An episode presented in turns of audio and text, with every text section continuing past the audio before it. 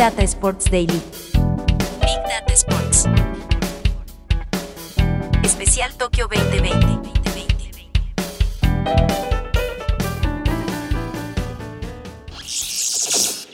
Somos Agustín Jiménez y Marcelo Gatman con el podcast diario de Big Data Sports en Tokio 2020. Una de las preguntas que nos estamos haciendo entre nosotros todos los días es, ¿estás viendo los Juegos Olímpicos? Nos lo preguntan y lo preguntamos. Y a eso habría que agregar, Agustín, otra pregunta más. Sí, lo estoy viendo como respuesta, pero ¿de qué manera lo estás viendo?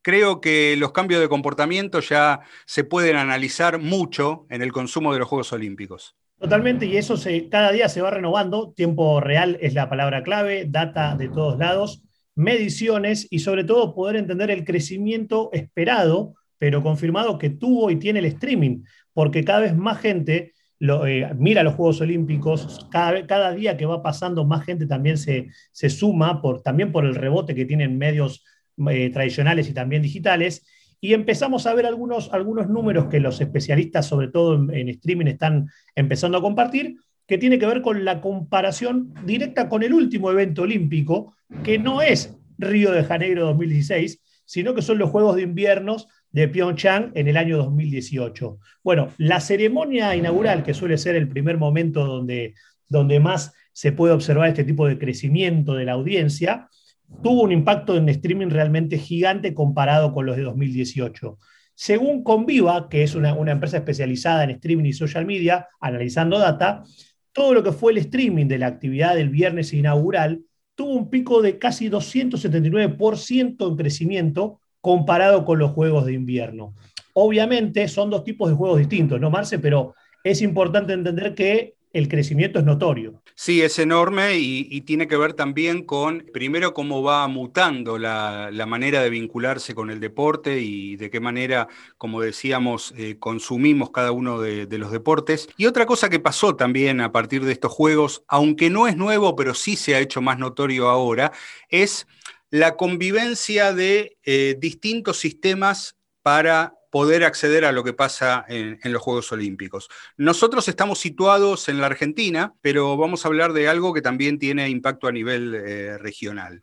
En la Argentina, el broadcasting de los Juegos Olímpicos está dado por un canal que tiene los derechos, un canal privado que tiene los derechos, que es Teis Sports, y después está la televisión pública, su nombre ya lo dice, y el canal Deporte B, que forman parte de eh, sistemas de, medios del Estado acá en la Argentina. Teis Sport también tiene su aplicación, que es eh, Teis Sport Play, donde se pueden ver eh, algunos eventos.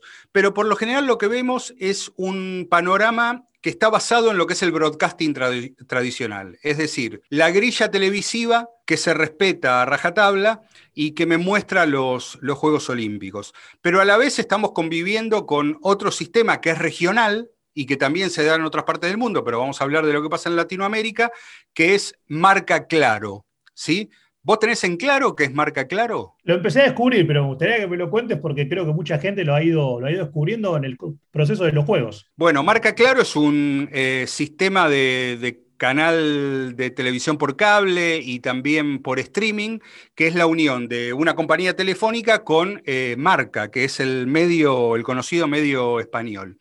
Ellos tienen los derechos regionales del Comité Olímpico Internacional y de los Juegos Olímpicos. Esos derechos abarcan 17 países de Latinoamérica con eh, transmisión de más de 4.000 horas de eventos deportivos, eh, sobre 9.500 horas que produce eh, el, sistema del Comité Olímpico Internacional. Quiere decir que hay un consumo a través de web, a través de televisión y también a través de eh, YouTube, donde realmente está teniendo mucho éxito porque se trata de, eh, por momentos, 10 opciones de pantalla para seguir los juegos, que de alguna manera hace que el usuario sea el que decida qué es lo que quiere ver y no tanto en lo que pasó siempre con el broadcasting tradicional, que es el emisor es el que decide lo que vos vas a ver. Sí, y sumo, sumo algo que me pareció muy interesante, que es que en todas estas opciones se han sumado especialistas en cada uno de estos 10 canales. Entonces, también lo que, lo que muchos de los usuarios comentaron es lo interesante de tener especialistas en cada deporte, que es totalmente a contramano de lo que usualmente la televisión ofrece, donde hay un grupo más, más chiquito, digamos, de, de periodistas que saben de todos los deportes, pero tal vez no son especialistas o hay algún invitado. Eso ha sido una de las cosas más destacadas, pero también un dato a mí que me llamó mucho la atención a nivel global fue lo que pasó con el, quién ganó la batalla, digamos, de repartirse eh, el dispositivo que ha ganado la batalla de la transmisión, que tiene que ver con, por primera vez en lo que es una competencia olímpica, los sistemas de, de pantallas pequeñas, como puede ser un dispositivo celular, mobile o desktop, lograron superar el porcentaje de lo que es televisión tradicional, pantallas más habituales en los hogares. Según, según lo que es data de Nielsen que ha lanzado en los últimos días, todo lo que fue la parte de celular y desktop se llevó el 27% de lo que fue la gente mirando sobre todo la ceremonia inaugural y los primeros días, contra un 23% de la televisión tradicional, lo cual es un game changer y es algo que cambia un poco la época y confirma las tendencias que, siempre hemos revisando en Big Data Sport, ¿no? Sí, para tener una comparativa, vamos a dar un ejemplo similar con algo que pasa en, Europa. En Inglaterra, en el Reino Unido, se ven los Juegos Olímpicos por los derechos que tradicional, eh, tradicionalmente compra la BBC, BBC Sport. Pero también se ven los Juegos Olímpicos por Eurosport, que es la cadena regional que transmite los Juegos Olímpicos y otras competiciones también, pero en este caso los Juegos Olímpicos, para la mayoría de los países del territorio europeo. Algunas cosas se ven por un sistema eh, y otras se ven, se ven por otro. La totalidad de los juegos están en Eurosport y no en la, en la BBC, pero es lo que estamos viendo en, este, en esta especie de cambio de época o de confluencia, convergencia de, medios, donde... Eh, lo fundamental acá es eh, no comparar a ver quién lo da mejor, sino, porque eso también está en el gusto de cada uno, sino empezar a ver de qué manera el consumidor elige ver un evento deportivo y siendo los Juegos Olímpicos una competición multideportiva, con muchas opciones y con muchos gustos y con muchas preferencias, la pregunta es, eh, ¿estamos en condiciones de que cada uno vea lo que quiera? Bueno, la respuesta es sí, y eso es lo que está pasando ahora. Cruzamos el gran charco y traigo la misma comparativa de Estados Unidos. Eh, NBC, la cadena que suele transmitir eventos deportivos en Estados Unidos, empezó a analizar cómo, cómo le había ido con su transmisión de TV versus la nueva propuesta que era nbcolympics.com, su versión online con más cámaras y más opciones. Parecido a lo que contábamos recién. Bueno, la NBC contó recientemente que en lo que fue la ceremonia de apertura y los primeros tres días tuvieron un promedio estimado de 17 millones de usuarios en su canal de televisión en Estados Unidos, que fue una baja, o sea, una pérdida del 3, 36% de share comparado con Río 2016.